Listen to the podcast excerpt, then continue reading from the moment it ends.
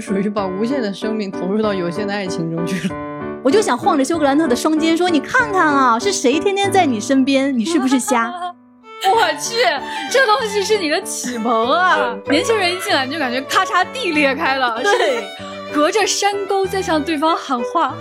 小时候看就是烦人小孩掐死算了，长大以后再看就是啊，妈妈爱你。都世界末日了，都地球都要毁灭了，然后我们解决的办法是靠一个白人男性去齿轮中拿棍儿解决办法。当时我整个人，我心跳我都停了一拍。大家好，这里是由未来事务管理局和喜马拉雅联合打造的丢丢科幻电波。今天又是我们的热爱能量站，我是这一期的主持人，未来局的特工千一鹤。在前段时间呢，我们给大家录制了一期话题，叫那一段我百看不厌。当时在节目里聊的时候，我们就说有些作品啊，你百看不厌，怎么看怎么喜欢。但是当我们梳理这些作品的时候，我们发现还有一种。就是我今天看和我明天看，再多看几遍之后，哎，感觉不一样了，很不一样，不一样。所以说，今天我们就来录这个话题的进阶版那一段，我再看不一样了。今天跟我一起分享的，现在有我们的局长季少廷，大家好，还有特工邓运。我觉得下次介绍老局都不用介绍了，大家只要一听到前面，哎。就知道这人来了，局长自报家门，所以想听听两位，你们有没有什么本来这一部片子我特别喜欢，或者是我是这样的情绪，但是等到我再看的时候，哎，不对劲，不一样了，世界变了还是我变了？嗯，我觉得 可能很多原因都有。我觉得老千说的特别好，到底是世界变了还是我变了？我觉得可能真的是随着时间的推移，对很多问题的认知就产生了巨大的变化。嗯，而且就是第一遍看的时候，你往往很容易被优秀的创作者牵着鼻子走，是，就是他想让你往哪儿你就往哪儿，你完全沉浸在他的这个对对对对对，优秀创作者可以让你做到这一点哈，就是。不优秀的创作者在第一遍的时候你就灵魂出窍了，但是好作品呢，往往还是说，就是他希望让你悲伤你就悲伤，希望让你笑你就会笑，他想让你看左边你就看左边啊，想让你看右边你就看右边。但是呢，等你多看几遍之后，你就能够闲暇下来，然后去看到那些在影片当中更大的信息量。嗯，而且有时候随着时间推移，确实是你对自己的认知、对很多问题的看法产生了巨大的不同。我觉得这样的作品对我来说还真的是。是非常非常多的哈，特别多。但是如果要聊这个主题的话，我觉得我有一个特别符合这个答案，它就是再看一遍真的不对劲儿了。哦，所以你这边定义的是不对劲儿了。我想说的就是《指环王》。哎，《指环王》真的是我。你别说，这是我自己挨的。哎，《指环王》真的是我特别喜欢的作品，确实是百看不厌，而且就是心情不愉快的时候，要拿来再看一遍。嗯，我其实《指环王》里面我非常喜欢的一个画面，就是开头的甘道夫就是驾着他的小马车来到霍比屯儿，哎，少年 Frodo 这个时候很开心哟，甘道夫爷爷来喽，放烟花喽，什么那种感觉？什么？What？超喜欢的，就最近一次温习的时候，突然觉得说，What？Why？哎，这个事情发生在什么阶段呢？这个事情呢，就发生在最后一集《王者归来》。王者是谁呢？就是这个人类的王者，他叫阿拉贡。呃，在这个剧情当中呢，阿拉贡一直都是一个就是众望所归的王。而且就是确实是跟我们的主角关系都很好，让你觉得真的你非常喜欢他，你非常敬仰他，你希望他获得幸福，你希望这个王他获得一切，比如爱情。那么他这里面去讲述的爱情呢，很大程度上其实在戏剧的作用当中，是为了烘托这个王的他的优秀之处、伟岸之处。那么是谁做出了这个牺牲呢？就是我们的精灵的女儿。非常美貌的利弗泰勒所扮演的阿尔文这个角色是太美了，太美了。她当年的那个美貌一出场你就眩晕，有点有点要晕晕过去了。在她决定放弃自己漫长的生命，选择跟人类的王在一起的那一刹那，你就会觉得哦，Happy Ending，This is love。这就是爱吧，好感动啊！这次看的时候，我就越看越气。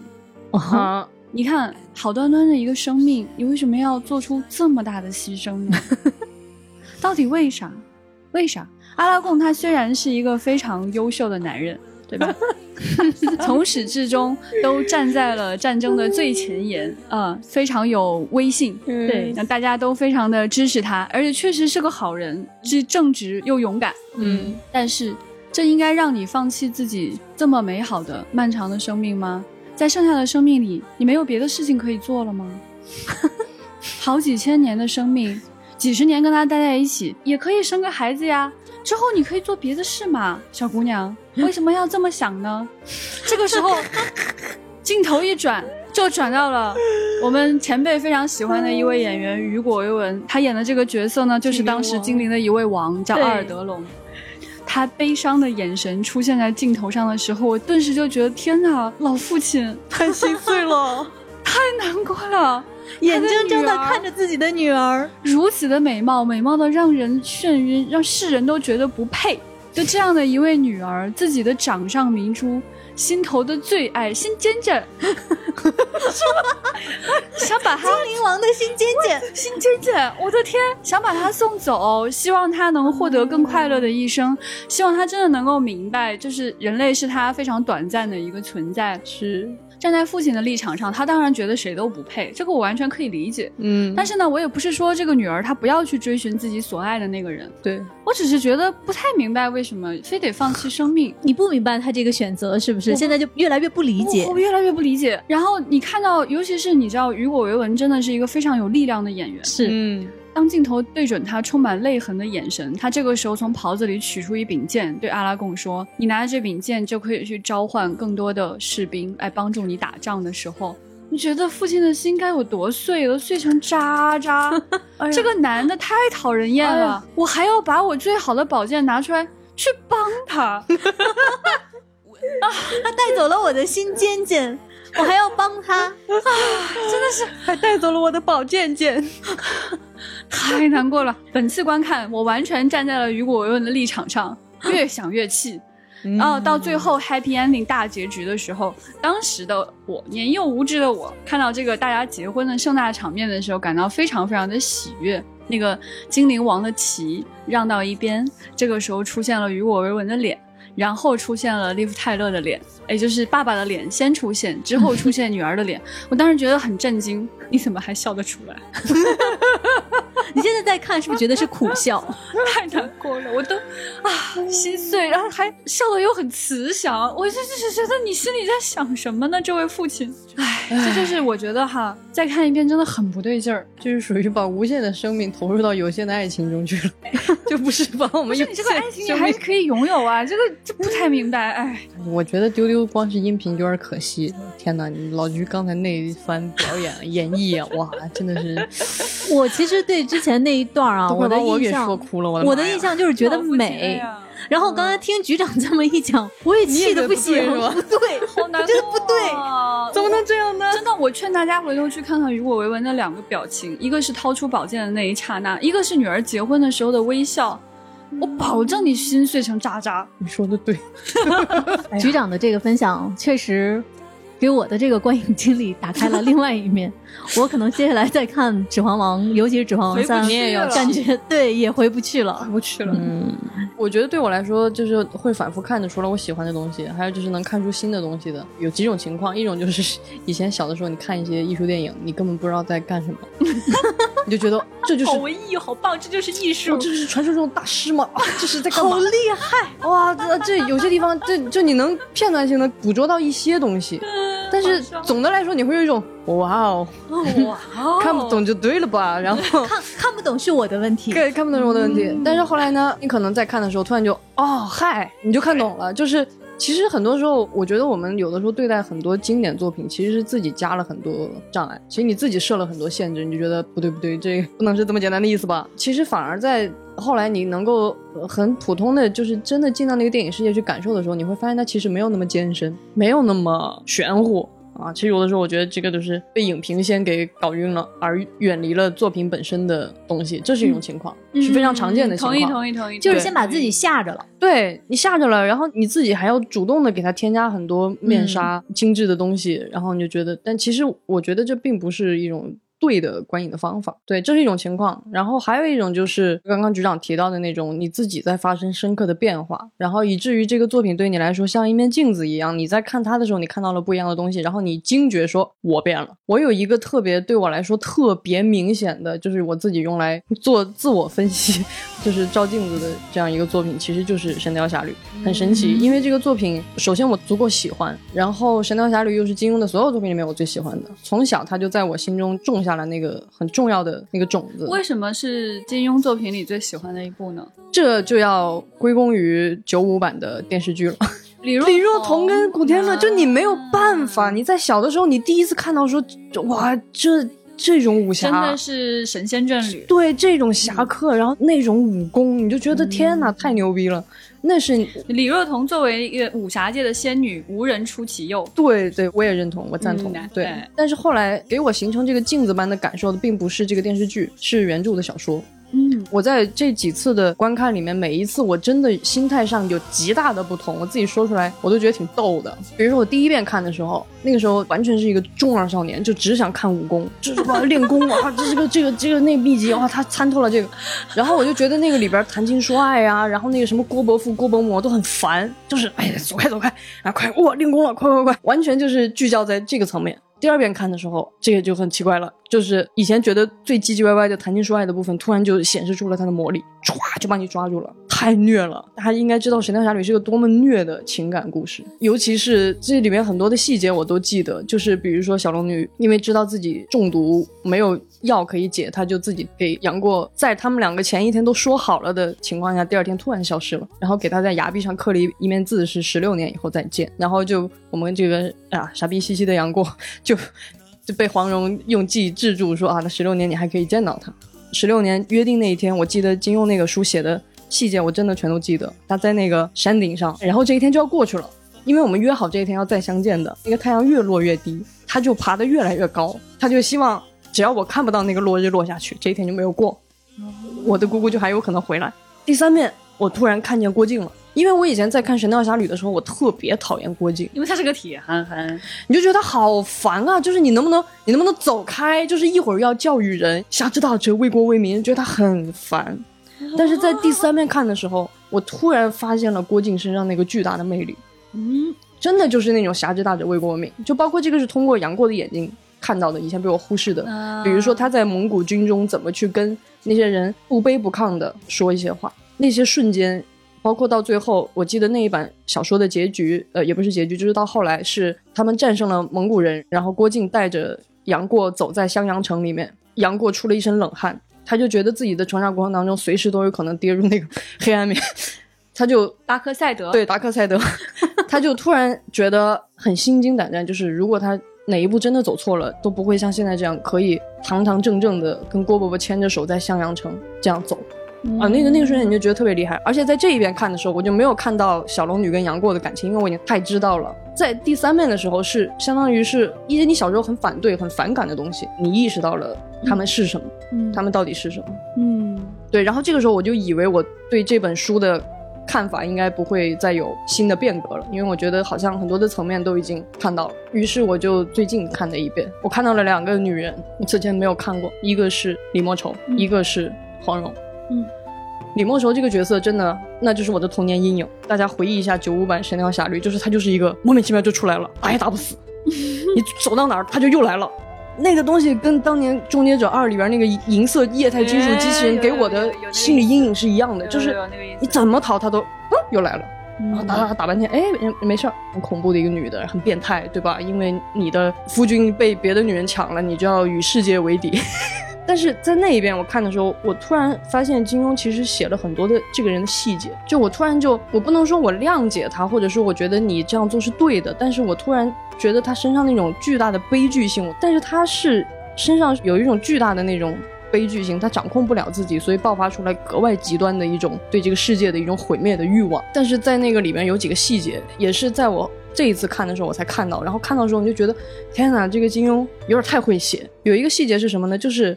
当年背叛李莫愁的这个人，就是大家记得，在金庸一开场是一个叫陆家的一个宅子，他要去灭这家的门。这个男主人呢，其实是当年背叛李莫愁的这个人的弟弟，就是是他哥哥背叛了他，但他哥哥已经死掉了，所以呢，他要来灭他家的门。但是他们家的武功呢，不是这种市面上哪儿都能学到的，是他们家陆家独门的武功。所以呢，当李莫愁在跟他弟弟在做最后的打斗的时候，因为李莫愁的武功其实极其高强，但是他这个弟弟其实武功很烂，在李莫愁面前就是不堪一击。但是李莫愁在跟他打的时候，就处处都在让着他。金庸就写他就是在看，因为他的这一招一式很像他当年的陆郎，虽然没有陆郎打得好，因为他知道把这个人杀死以后，这个世界上再也看不见这一套武功了。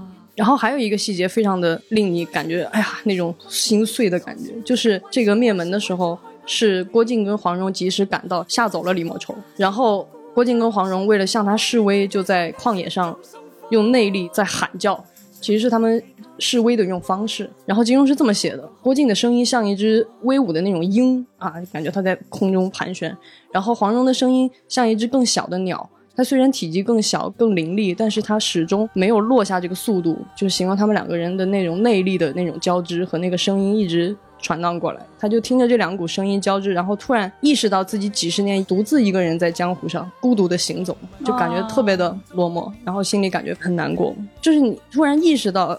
他不是一个完全的工具化的，只是为了坏而坏的这样一个人。就是其实金庸在写他的时候，给他的这种悲剧性加了很多这些人的东西。所以我到后来为什么也看到了黄蓉？我记得有一个他俩的很有意思的细节，这个细节也是我在上一次读的时候才发现的细节。这个剧情里有一段是郭襄被别人掳走了以后，其中有一段时间是被李莫愁自己带着的。李莫愁非常疼爱这个小姑娘，她虽然是个杀人如麻的。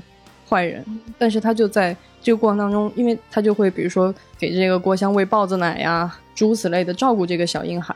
但是到最后，李莫愁被烧死在那个绝情谷的时候，黄蓉抱着还是小婴儿的郭襄，然后黄蓉这个时候突然就想到说，这个女人也照顾过你一段时间，然后他就把郭襄的小手举起来，抱着拳冲那个已经燃成熊熊大火的那个青花丛就拜了几拜，你照顾过我的生命。所以我觉得这是很有意思的，我以前没有看见的。细节，所以我觉得这是一些很好的作品的力量吧。就是它不光能让我反复看，而且我觉得它空间极大，就是你在里面能够从边边角角你都能够读出这种你以前没有注意到的东西。你看到他写的每一个人都不只是一个符号，或者是当然了，你说金庸写东西模式化很强，也很杰克苏什么的，这些我们当然都是知道的。但是他仍然在这个里面给每一个人保留了它巨大的这种生命的这种独特的空间，我觉得这个是很了不起的。嗯。特别同意前辈说的这个，就是其实好的作品，它就是其实都是信息量非常大的，就是你真的可以在边边角角看到新的信息的。对。我觉得前面说的这个，刚才让我想到就是中国画技法里的散点透视，是是，它特别区别于就是西洋画法的焦点透视。对，就像我们在看一个卷轴的中国画一样，你徐徐打开这个卷轴，在不同的节点、不同的细节上，都能看到非常非常丰富的细节和内容。嗯，说得好。嗯，然后说到反复看之后感觉不一样的作品，那我说一个对我来说其实特别特别俗的一个作品，可能我一说你们就说。哎，就知道你会说 类似于这几部。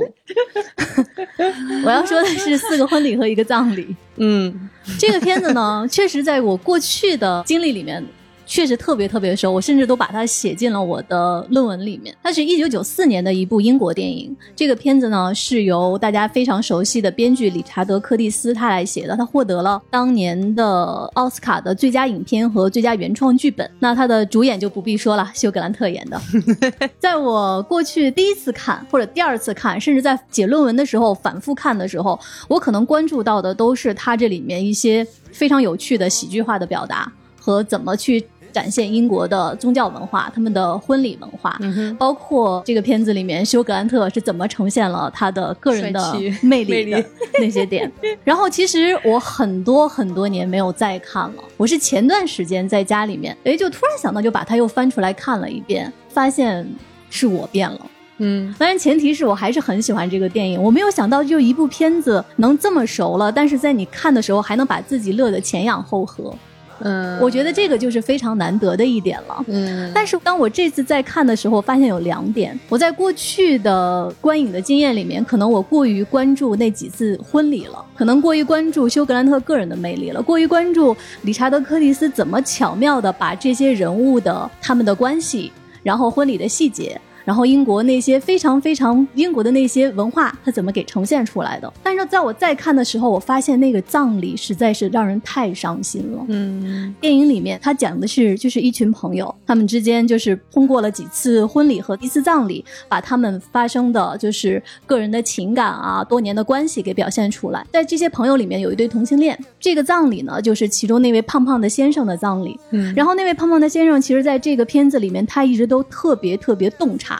特别特别毒舌，也很有趣。我之前没有关注到这个葬礼上的那段悼词是那么那么棒，嗯这个悼词是英国诗人 W.H. 奥登的诗，我很想在这里给大家复述一遍，但是我发现我用普通话给他念出来很苍白。嗯我建议大家可以去搜一下这个悼词是怎么写的。我再看一遍，我发现原来巨大的悲伤就是悲伤本身。嗯所以这个是我这一次看 get 到的不一样的这个情感。你可以知道，当一个人失去另一个人，他的情绪是多么多么黑暗跟绝望。那另外一点就是要我要说很生气的一点了，你也有不对劲儿的了。不对劲。在这里面呢，我刚才为什么反复强调说我过于关注休格兰特个人的魅力了？他在这里面其实是有一个跟他分分合合的一个来自美国的。朋友，他最后跟这个美国人，他们俩在一起了。你看的时候吧，你就会觉得，嗯，当时这个美国姑娘她是安迪麦克道威尔演的，她在那个年代是一个比较耀眼的一个商业电影的明星。你会发现，嗯，可能在人物设置上是合理的。休格兰特这样的一个情场浪子，跟谁在一起都不合适。最后被这个来自美国的稍微带一点异域风情的人给吸引了，最后他们俩走在一起。然后在这个电影里面，休格兰特是一个近视眼儿，他经常戴着近视镜。我再看的时候就在想说，休格兰特不是近视，你是瞎。你身边明明你的那群好朋友里面有克里斯汀斯科特托马斯那么那么美的一个姑娘，哦常年在你身边，最后姑娘都向你表白了，你看不见吗？朋友们，你们去打开一下豆瓣，看一下这个电影的剧照，排在前面的那些漂亮的剧照，全都是克里斯汀斯科特托马斯演的这个菲奥娜。那么有气质，每一场戏穿衣服都那么漂亮，衣品极佳，气质极棒，然后一直在这个男人身边，这个男人就是看不见她。这个底下的留言就都是在说走眼了吧，这样怎么能不心动呢？你就走眼吧，就是对，跟你观点挺一致的。很多年后，我在看一个克里斯汀斯科特托马斯的采访，就有观众问他说，当时我们看四个婚礼和一个葬礼的时候，我们就不高兴，为什么休格兰特演的那个查尔斯不喜欢菲欧娜？他们俩应该结婚啊。然后克里斯汀说，我其实也是这么想的，不知道休格兰特是怎么想的。所以我这一次再看，哎呦，给我气坏了！从头到尾，我完全 enjoy 不了他的这种关于情感的选择。我就想晃着休格兰特的双肩说：“你看看啊，是谁天天在你身边？你是不是瞎？” 但我只能说，这个休格兰特的魅力还是在的，不然不然就不生这个气了就。不然老钱可能就会有一种，幸好你没看上，你就瞎着吧，哎，对，曾经的白月光也是瞎就瞎吧，随便吧。觉得哼，我们克里斯汀汤马斯谁都配不上，哼。我现在已经有这种感觉了。刚才是我们三个的分享，那接下来来听听局里其他特工，他们有没有什么有趣的、看到不一样的地方？呃，首先是我们的阿斯，会喷火的阿斯。大家好，我是阿斯喷火，我要吐槽一部 我童年上来就说好了要吐槽，上来是吐槽，看来你应该是不对劲那一趴的。对，就是我童年科幻启蒙的一部美剧，哦，二零零四年开播的一部经典科幻悬疑大作《迷失 Lost》。不是，你是不是在 你是不是在想这个很年轻的这个启蒙跟这个时间的关系？我去，这东西是你的启蒙啊！呃，是 是呢，阿斯年。哦，我我真的每一次都都会被都会被前辈们来阿斯每次都是带着鸿沟进来，真的是太震撼了！我主要震撼会喷我的年轻阿斯，哦，好的，好的，好的，好的啊，老死年轻，就是呃，《迷失》这个剧，在我印象当中，它跟那个《越狱》差不多是同一个年代。就美剧刚在中国，然后我们那时候租那个 DVD，然后买那个碟的时候看。然后我第一次看《迷失》的时候就绝了，神剧！怎么会电视剧拍成这个样子？什么鬼？就是这种震撼人心的感觉。因为那个时候我想象当中，我那个时候看的年级啊？你几年级啊？你刚刚那句话很小学 对啊，我特想知道他到底什么 时候太看。慈祥了，很像那种小学几老太年级？可能四五年级吧。啊，那确实是很震撼。你看，应该值得我是慈祥。是 就是那个时候看其他都是什么《还珠格格》《情深深雨蒙蒙》这种，嗯然后突然看到了《迷失》这样的美剧，真的对我的世界观是一个巨大的震撼。嗯你没有看过这部剧的朋友，它大概讲的是一艘飞船，然后它坠毁在了一个太平洋的小岛上，然后一些神奇的事情就发生在这个热带小岛上，比如说他们看到了北极熊，这个小岛上偶尔会有一些巨大的奇怪声响，你找也找不到。然后曾经在这个飞机上是一个瘸子的一个老爷爷，他在坠机之后反而好了，就他的瘸腿反而好了，就是有很多神秘的事件在发生，然后大家去一方面是在这个小岛上怎么生存下来，一方面是大家会揭开，比如像北极熊啊，像奇怪的声响啊这些神奇事件的由来。嗯然后他在呃讲述这条荒岛求生的这条线之外，还有他他们的一些闪回。就是能看到一些美国人民生活的日常，他们的 一些家庭，他们的一些家庭矛盾，怎么和爸爸关系不好，怎么离婚，就等等这样的故事，就很精彩。然后它是一部悬疑的剧嘛，就有很多悬疑的梗在，非常吸引你往下看。每一季二十多集吧，我可能大概看到第三季、第四季的时候，就觉得天哪，这是我这辈子看过最好看的电视剧。我现在想比郭姐那个手势啊，我觉得我的表情肯定越来越慈祥。然后 这部剧在第六季的时候完结了。呃，我我有点不记不得，可能是那如果是零四年，可能就是一零年左右它就完结了。嗯完结的时候，当年我看那个完结结局，没有我后面再看第二遍再看的时候的感受那么大。第一遍的时候就觉得啊，追了好久的一个剧结束了，因为它其实里面留下了很多没有解答的问题，到最后它也没有解答。当我第二遍再看的时候，我真的很想骂人了。因为 第二遍的时候，就可能更多是那个奇观感消失了，你是带脑子去看的，你想知道为什么北极熊会出现，嗯为什么瘸腿的老人他不瘸了，是啊，为什么有的人逃出了岛，有的人逃不出岛？为什么男主一开始睁开了眼睛？就是这个全剧的第一幕是男主在岛上坠落了嘛，他睁开眼睛。全剧的最后一幕是他闭上了眼睛。为什么要设置这样的一个环节？嗯哼那我第二遍看的时候，我发现哦不重要，编剧就是 想设置这样一些看上去很玄妙的东西，让你觉得哇好神奇，所以其实并没有解释。没有解释。哎，当我再长大之后啊，我看了更多可能科幻作品也好，包括一些就是神奇的网文也好，我发现了，就是当大家在写这种幻想类的题材，或者说是想搞一些玄妙的东西，他如果解释不了，他就干脆不解释，然后他用一种比如说影像技巧，呃开头睁眼睛，结尾就闭眼睛，让你觉得哇，六年我看了个梦好，牛逼啊！对，好牛逼啊，这种感觉。看了个寂寞。对，来让观众觉得我自己好像把这个故事圆上了，嗯然后更多的你圆的办法其实是要靠自己的脑补。所以他最后表面上官方给的那个原因是啥？就是这个剧吧，我看了一半儿之后，我就 哎算了。嗯，所以它结局到底是咋？结局就是大概呢，这个岛是一个邪恶组织做的实验，然后这个邪恶组织发明了一个时间机器，哦。他们用这个岛和这个岛上的人在做实验，其实那些坠机的人早就死了。哦哇，有一种彻底圆不上的感觉。他在大概可能，大 概大概可能第三季的时候吧，我记得他们在海底发现了这个飞机的残骸，就是说这个飞机其实就坠毁了，大家都死了。然后之所以那个岛上还会出现那艘飞机和那些活下来的人都是梦，都是幻觉，都是假的，这不就是就很令人生气。这自我放弃，反正也圆不上了，就这样吧。对我，这就是我，而且就是 这比量子力学还令人生气？所以你是们知道我刚才为啥那么慈祥吧？而且我觉得这是对我童年的一个摧毁，就是我小时候把你当神剧看的，对结果你现在在干嘛呀？啊所以就慈祥的面对他嘛。像我们这种老年人，一看一眼这不行。所以就是，哎，现在就知道了，这种开头就范儿起很大的剧，干脆就不要入坑。如果有没有看过《迷失》的朋友呢，现在好看的电视剧也很多，大家就 不必啊，不必入这个坑。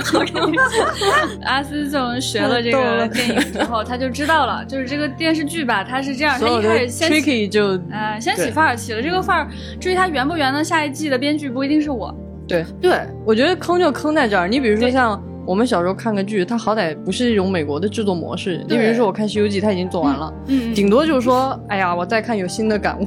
阿斯这种比较惨，他会被后续这些不稳定的因素给折磨。就是美剧这种制作模式，它中间有可能编剧团队换了，对对对对有可能演员解约了，就角色就直接写死了。他们的目标就是只要我能续订下一季。对，他其实并没有规划说，比如说我这个就是要做八季，然后我要安排好这八季怎么弄。他就是有一季算一季，管他的先弄而上。且你想，啊他就一开始开了一个那个玄而又玄的头，他后边不得更玄而又玄，不然大家就不续订了。对然后是这样再往后，再往后就发现，哎呀，圆不上了，哎，要不就这样吧。然后那边说我们下一季不定了，哇，怎么办？结束结束哎圆圆一下，快快快，朋友们收线了啊！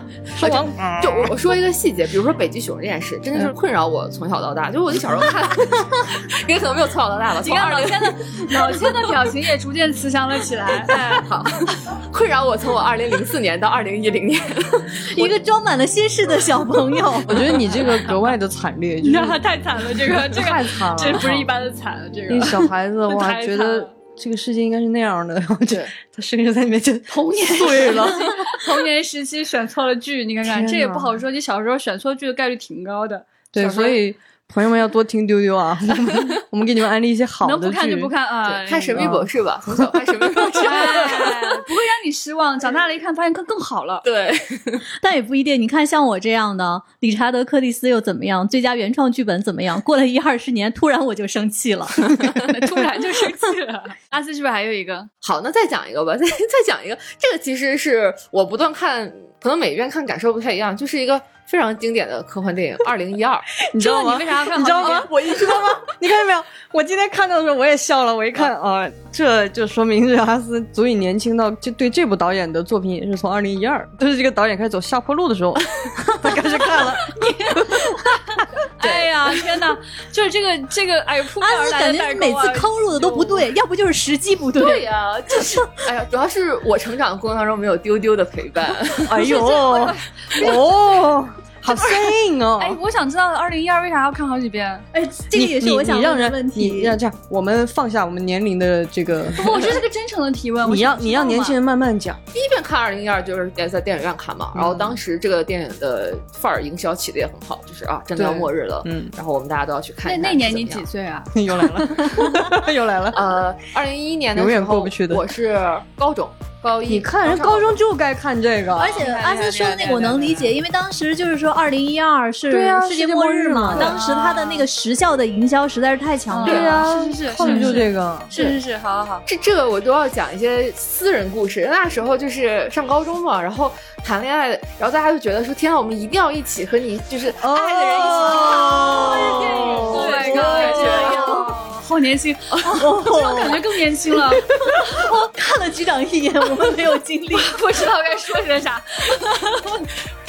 好，然后当时看也是觉得很震撼，就是视觉效果，然后而且在座的各位都是科幻界的大佬，他们可可能觉得，当当年我也被洗脑了，我也觉得得看世界末日有意思。嗯，但这个心情跟你差异比较大吧，真是。而且当时我觉得这个电影的视效啊。故事讲述都是很精彩、很吸引人的嗯，一百五十多分钟也没有觉得很长，然后看到最后也基本上你在一部电影当中期待的一些也都满足到了，嗯那倒是，嗯对对，就很好。然后第二遍看应该是在飞机上看的，嗯就是 坐。坐长途飞机就会挑一些不太用动脑子的电影去看，然后再看的时候就觉得哇，这个 bug 多到，就觉得呃看了上眼不敢看下眼那对种。bug 很多，好生硬。然后那个时候已经有一些认知，对电影是什么东西也有了一些认知，会觉得说哇，当年好莱坞为了就是要中国的市场，想要让中国的观众去看这部电影，费尽心机啊。对对，最经典的一幕，他们在那个飞机上扯开那个大地图，我们需要一架大一点的飞机，因为地图上写着 China，我要去中国等等。最后能够拯救人类的办法是需要男主在一个大齿轮上把一个棍儿给拔出来。都世界末日了，都地球都要毁灭了，然后我们解决的办法是靠一个白人男性去齿轮中拿棍儿这种 解决办法。太经不起咂摸对了。我长大再看，就是哇，震惊啊！就觉得那个年代的好莱坞的叙事，尤其末日片嘛，可能已经走到一个瓶颈了。对对对嗯没有什么太大的新意了。然后我最近一次看，也没有想到吧，我又看了为什么还 有一次？哦喂，最近一次看就是去年二零年的时候，我你为啥要看这片儿呢？疫情期间实在无聊，哦。然后也可能是指环王呗。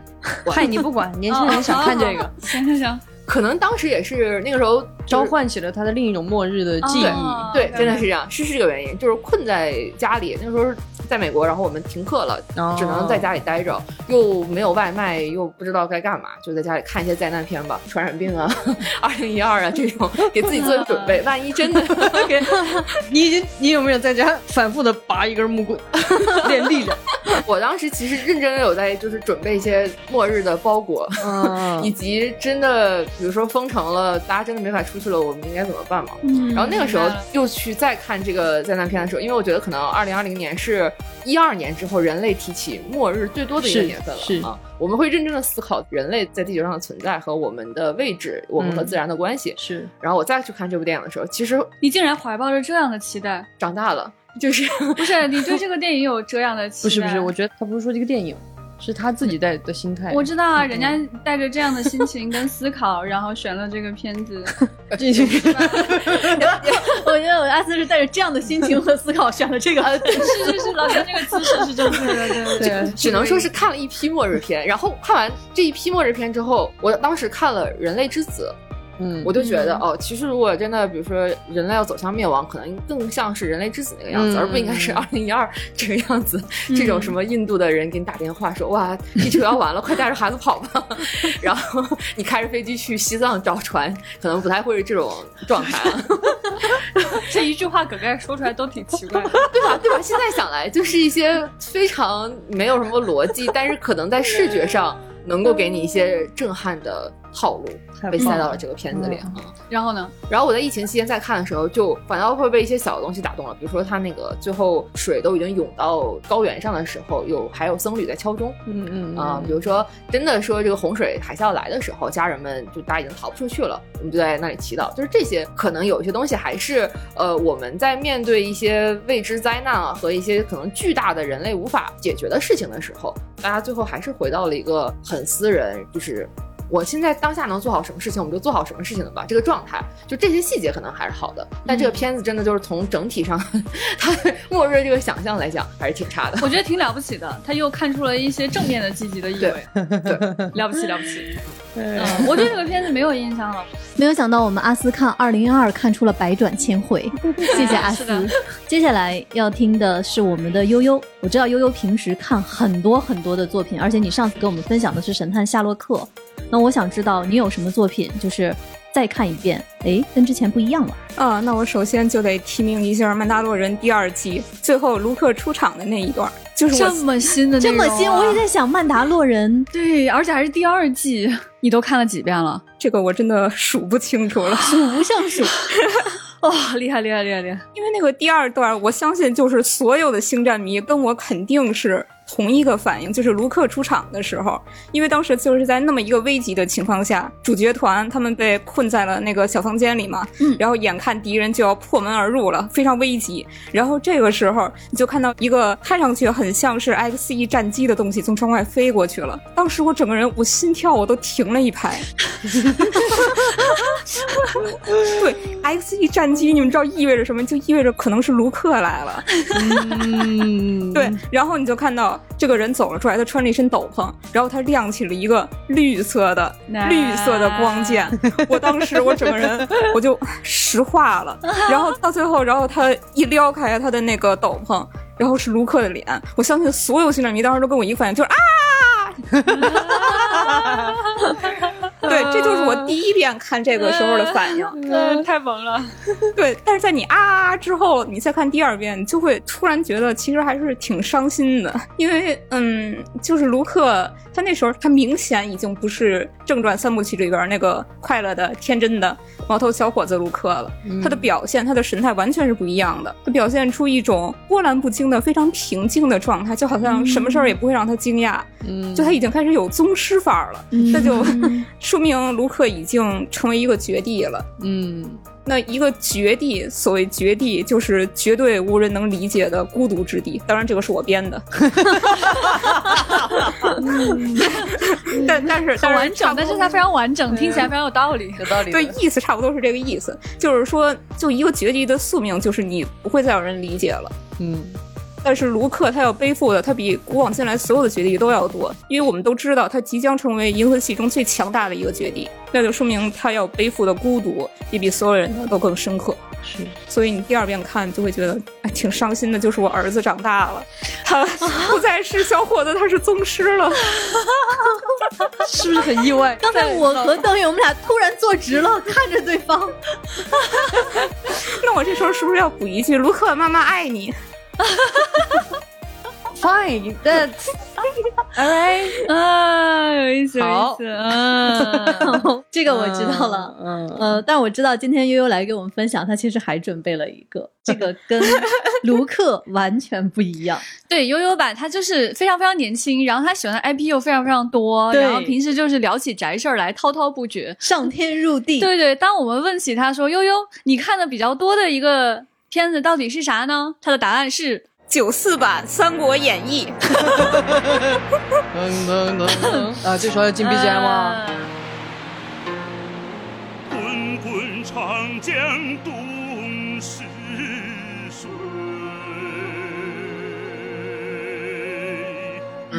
嗯，哎，那时候你出生了吗？并没有啊，您这话问的，我今天净问一些特别慈祥的问题。对你嗨，对，但是你可以把我的灵魂看作一个比较老的灵魂。我我我可以这么看吧？对，经过刚才那个老母亲的一幕，那悠悠，你是那么喜欢看《三国演义》，但是怎么做到就是在看了之后能看到不一样的地方？对，因为这个前后它的看的跨度比较长。第一遍看其实是小时候看嘛，因为九四版的这个央视的《三国演义》，它其实是举国之力拍出来的。是它从剧本儿，然后到演员，然后到台词，全都是精品中的精品。那四大名著都是对这么对的，然后所以你第一遍看这版的时候，你肯定会被那种气魄所震撼。嗯滚滚长江东逝水啊！这个我其实是有体验的，是是是其实我刚才想说，悠悠你看的是重播吧？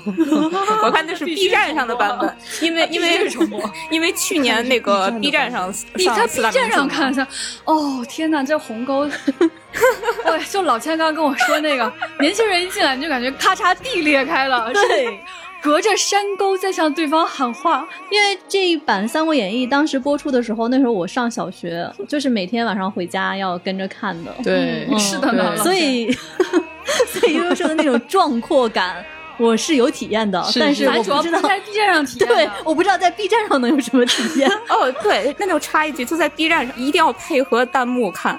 就是老版《三国演义》的这个弹幕，真的给我带来了许多许多的快乐，真的是太快乐了！大家一定要配合弹幕去看。嗯我好，你刚才说他给了你快乐，但是你再看或者很多遍看，你感觉到的不一样是什么？对，就是第一遍看，你可能会看到那么多的英雄，然后那么多波澜壮阔的故事，最后大家还是一个一个的谢幕了，然后古今多少事，都付笑谈中嘛。我现在脑子里全是，我脑子里全是那首歌，你是怎么把它念出来的？就我好像 我只能唱念出来因。因为我不好意思唱出来啊。哎呀，太有意思了。好对然后呢？啊，对，然后 B 站上了之后呢，我就去看了第二遍，然后这时候发现我整个人都完全跑偏了，就是我所有的重点，我突然的我就集中在了饰演刘备的孙彦军老师，他长得真好看啊 好年轻的视角呢。啊，就是，interesting，就是他的狗狗眼里边含着星辰大海。什么？就是我我听到了什么？你举个例子。就是孙彦军老师，他眼睛长得是非常好看，是那种一个大双眼皮，然后是下垂眼。puppy eye，对，然后但是其实哈，本质上不是说就是对他的颜值的崇敬，而是说对刘备这个角色的理解更深入了一些。然后悠悠此处扶了一下眼镜，请展开讲讲。请展开讲讲。对，就是读三国的人，他可能大多数都会经历一个阶段，就是年少的时候你喜欢曹操，然后你年长了之后，你可能会转而喜欢刘备。嗯，他悠悠向前辈求助，希望前辈可以点头，前辈强行。是是是，对，嗯，那因为曹操他是那么一个就是复杂的、立体的、鲜活的那么一个角色嘛，就是从艺术的角度来说，曹操肯定是非常迷人的。但是刘备吧，至少在演义里啊，他是一个、呃没有什么高亮之处的，他比较扁平的一个人，然后他还老哭哭啼啼的，就比较招人烦。但是就是当你长大了之后，你的历史观和你的世界观开始逐步架构起来的时候，你就会发现。呃，就是刘备，他光是仁义的这一个特征，就足以让他被称为一个伟大的人了。你想，就是携民渡江那一段，曹操他兵临城下了，然后十几万的民众，他是自愿跟着刘备去逃命的，因为曹操会屠城。是对，这么多人都是自愿跟着刘备走的。但刘备，你其实你带着你的兵力，你自己跑路就完事儿了嘛。但是刘备说：“民不弃我，我不忍弃之。”他带着这十几万的民众，他慢慢的走，即使曹操就在后边赶着他。所以你就说，所以就特别的星辰大海。对的，季汉的这个集团，他们就是一个铁板一块的一群理想主义者。所以说，刘备你要评价他，他其实已经不光是一个确实存在过的历史人物，他其实是千百年来中国人对理想君主的一个终极想象的化身。嗯，我现在相信悠悠是个老灵魂，嗯，确实活的时间比较久。对，然后我们再说孙彦军老师对于刘备的塑造。终于说到了小说的你可以重点。给我们介绍一下孙彦军老师，他除了演刘备，还演过什么？我担心大家会对他不太有直观的那个记忆和印象啊，对，孙彦军老师他其实是话剧演员出身，《三国演义》的刘备当然是他的最著名的代表作。三年之后，九七年他拍了一部电视剧叫《孙武》，是他自己导演、自己主演的。然后特别有趣儿的是，这部电视剧基本上是四大名著的整个班底全都过来了。然后，因为这你也是在 B 站看的吗？啊，那倒不是，因为 B 站上还没有这个电视剧。就是你点开《孙武》这部电视剧，就是一开始你会比较出戏，因为上来是典韦和关羽他们俩合力的刺杀了曹老板。然后呢，刘皇叔呢，他有一妻一妾。分别是袭人和平儿的妹妹，就是整个晋西北、是演员是不是吗？对演员，哦然后整个晋西北都乱成一锅粥了，就会比较出戏。但是他演的真的非常的好，就是他整个人的状态，就是他演孙武跟他演刘备完全是不一样的。然后就说回他这个刘备，比起像曹操这种大开大合的，他有鲜明特色的角色，那刘备这个角色其实不是你一眼能看出来好的，是他是需要细品的。那 有用需要细品，你其实刚才说了这涂了一下眼镜。我好像确实能想到孙彦军老师那个水汪汪的大眼睛。对吧？我觉得就是孙彦军老师他的表演用两个词儿来形容，一个是静水深流，一个是大道至简。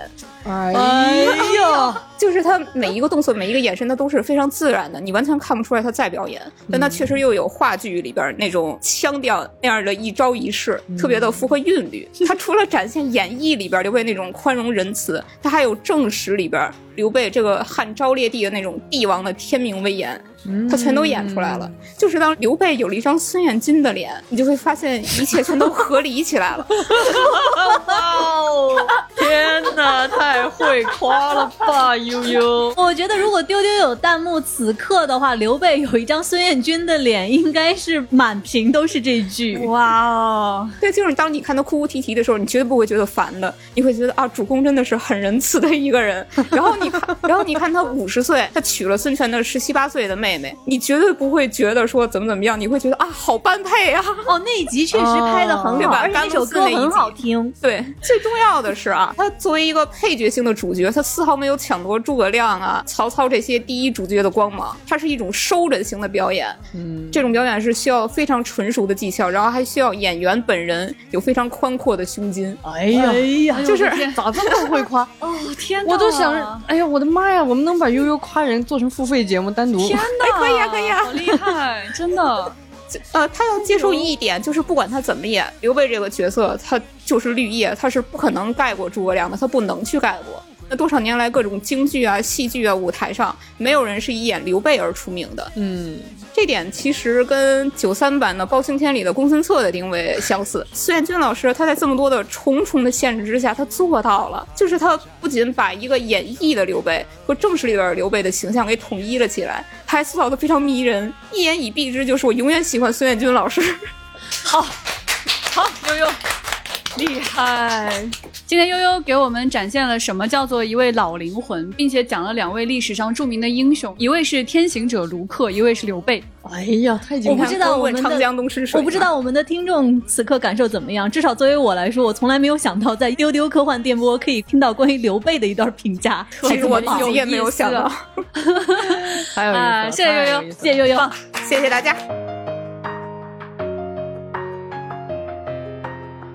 那接下来请出我们的船长，听听船长有哪些作品。啊，大家好，我接着三国，我来讲一个动漫的历史经典，我就是我来讲 EVA。OK，变沉淀了，你可以不用接着三国，什么都可以讲 EVA。他本来想起范儿，想起到一半儿，想算了算了，是这船长出现讲 EVA，我认为是不需要任何的铺垫，不需要理由，不需要任对何对，我就想听这个。对是这，我有点心虚，因为我老说，但是我怕大家嫌我烦。不不会哎，船长，你看看我，我一天到晚都提啥？大家不是还没有赶我走？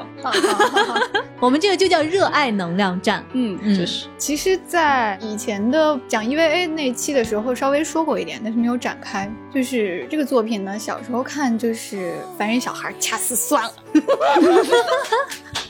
太妙了。然后长大以后再看就是啊，妈妈爱你，又来一个妈妈，刚才是 哎呦呦，刚才是卢克的妈妈讲了刘备，现在你是谁的妈妈？是真嗣的妈妈吗？大？家的妈妈，孩子们都大家的很可爱。孩子们都欢迎的，对。嗯，那你确实是孩子们了，他们都是14是是岁。是是，就是我就反复琢磨这个 EVA 为什么现在就反复看之后看出了慈母心态呢？好的好的，好像 就是小时候就是在大家中二的年纪，我是无法理解一个天选之子不想拯救世界这件事的逻辑，我就不明白这件事，因为。当时我们耳濡目染的作品都是什么呀？就《哈利波特》嗯天选之子拯救世界，嗯星战》天选之子拯救世界，《指环王》也是一个天选之子拯救世界，都是这样的作品。就是你会看到这些主角虽然有内心的挣扎，但是周围的人都在劝说他、帮助他，哦，最后他也啊、接受了。OK，这就是我的任务，我要去做这件事情。然后，但是你再看 EVA，从头到尾都没有这个过程。就是真嗣这个孩子吧，他从头到尾对于拯救世界这个事情都是抗拒和被迫的。嗯，然后你翻遍整部作品，他没有任何一次是发自内心的想做这个事情。周围的大人就利用了他的种种弱点来迫使他做这件事情。他有什么弱点呢？第一个就是他很善良，他是有同情心的，他不想看到别人因为他而受到损失。嗯受伤，所以你看，大家使出的杀手锏是什么？第一，你不上，我就让受伤的凌波丽上。那个动画上来第一集就拍他，他说他不想去驾驶这个艾娃，然后他爸说：“那你滚吧，我让凌波丽上。”然后就把重病的丽推出来，然后看到他躺在病床上啊，身上还带血的样子，那、这个小孩子就动了恻隐之心，你就不能因为我而让一个弱者受伤。然后杀手锏二就是你不上，那你就看城市毁灭，同伴死掉吧。对，就无非就是这两个，所以你可以看到最后有一次他都出走了，嗯然后他又冲回去，他说让我来开，因为我是 EVA 出好机的驾驶员。而这句话你当时觉得特别燃啊，觉得他觉醒了，但是其实他不是说我想去，而是说只有我能去，所以你们就让我去吧。他是一个妥协，他还有啥弱点呢？他是一个特别缺爱的孩子，他渴望认同，因为开 EVA 就能得到大家的认可，所以我要做。长大之后，我再看他，就是他只是一个普通孩子啊，他有什么错、啊？完全看到了他身上的那些弱点之后，你就能够理解他为什么要拒绝这件事情。嗯而且这个动画的设定太残忍了，因为他太有自知之明，他因为知道自己普通，所以不能承担这个任务。但是玄学的是，驾驶这个 EVA 的资质不是个人能力。就是完全跟个人能力基本没有关系，而是一种玄学，就是因为某种原因，你天生的你能开就是能开，不能开就是不能开。我觉得他是全程要忍受对自己的一个厌恶来开这个东西。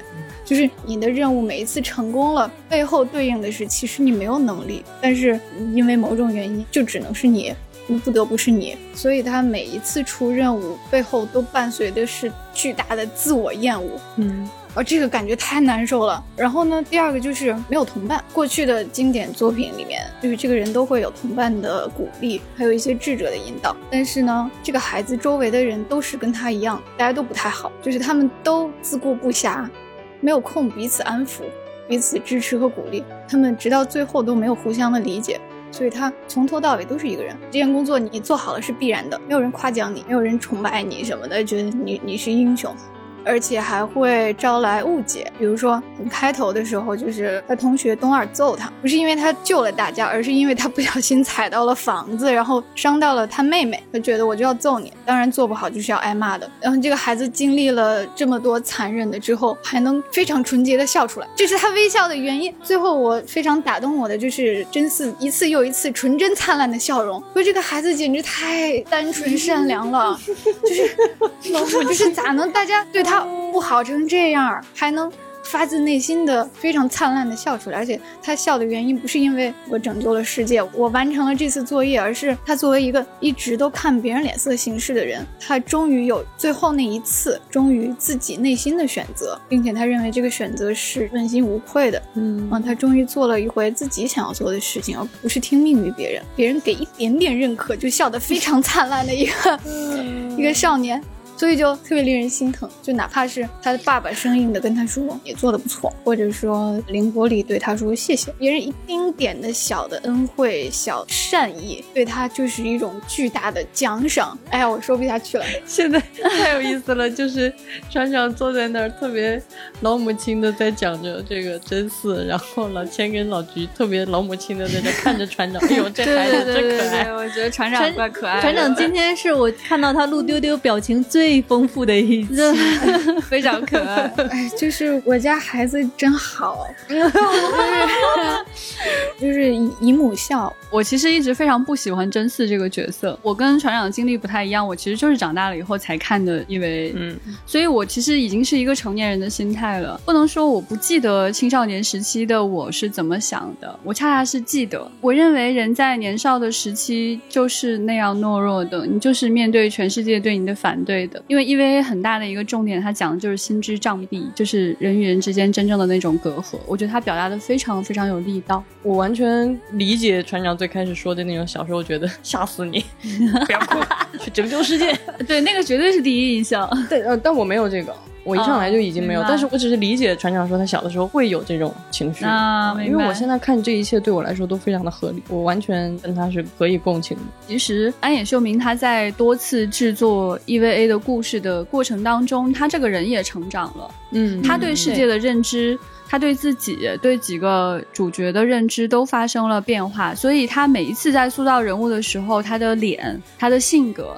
他人物的走向其实都发生了一些变化，你会看到这就是一个人的成长。他本就该每次去看的时候感受是不一样的。嗯嗯嗯，我记得当时船长有讲说大森望说没想到六十岁了看到了新的一集 EVA，当时我就在想哦六十岁，等我到了六十岁的时候我再看一次 EVA，那个时候我会感受到什么呢？还是非常感谢有这样能够经历时间的好作品。是的。